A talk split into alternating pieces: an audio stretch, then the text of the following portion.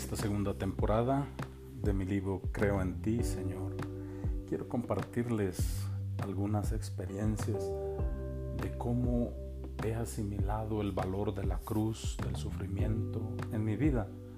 Tal vez algunos de ustedes que están sufriendo, que no encuentran sentido a su vida, podrán encontrar una manera de lidiar con este pequeño problema y pasar a vivir esa espiritualidad de cargar con tu cruz todos los días.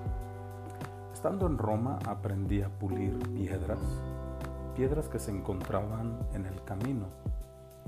Las puse en un tumbler, que es un objeto rotatorio, hueco, en el cual se ponen piedras con un poco de lijas para pulirlas, quitarles eh, lo roído, lo feo de afuera y después de varios días de dar vuelta y vuelta dentro de este tumbler, de este elemento rotatorio, descubrí que tenía una gran cosecha de piedras pulidas. Algunas, las más bellas, pueden ser encapsuladas en alambre o con hilo fino para convertirlas en pendientes, anillos o llaveros. Yo aprendí también a hacer cruces y a colocarlas en el centro de ellas como piedras angulares, como Cristo lo es para nuestra fe. No son de ningún modo amuletos para captar energías, ni sus colores representan buena fortuna. No. No pretenden tener el poder de sanar, pero sí de ayudar a poner en paz el alma cuando se medita la palabra de Dios y se encarna en la vida al hacer resumen y evaluación de ella en un sabático como yo en Roma, o en un rincón de tu casa, el cual dedicas a la meditación y oración personal. Una piedra no es solo una piedra, sino una enseñanza nueva para quien las pule y embellece. Como te digo, la fe nos ayuda a cargar con la cruz de cada día. Con las piedras pulidas viene la siguiente fase, la de crear dijes que sujeten las piedras. A cada cosecha de piedras pulidas les di nombre y forma.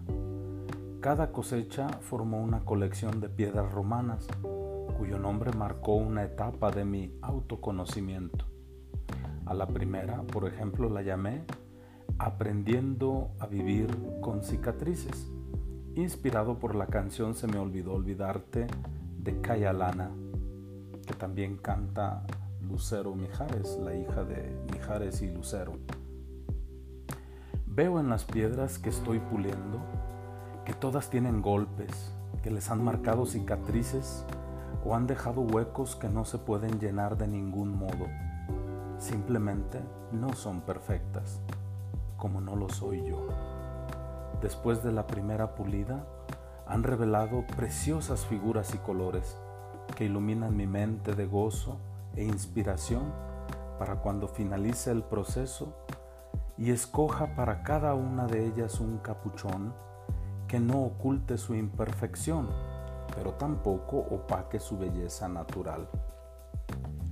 Lo cierto es que a mí no me verán con una cruz en el cuello, ni en el dedo un anillo. En varias ocasiones me han impuesto la cruz, como el día en que se inició mi noviciado. También me impusieron la cruz las veces que me enviaron a la misión de Egipto, Sudán, Sudáfrica, o en mi profesión religiosa de votos temporales y perpetuos. Son cruces que encontrarán en la pared de la casa de mis papás pues están muy grandes como para cargarlas en el pecho y por todos lados. Así que para ser honesto con ustedes, las cruces de alambre que he creado son meras metáforas de la vida, como las del autor de la parábola del Evangelio, que fueron pronunciadas para quienes tienen oídos para oír y ojos para ver, que entiendan. Lucas 8:13, Mateo 13:9 al 18, Marcos 4, 23. No creo que sean para ponerse en el cuello, sino para colgarlas en el lugar sagrado y apartado donde oras por las noches.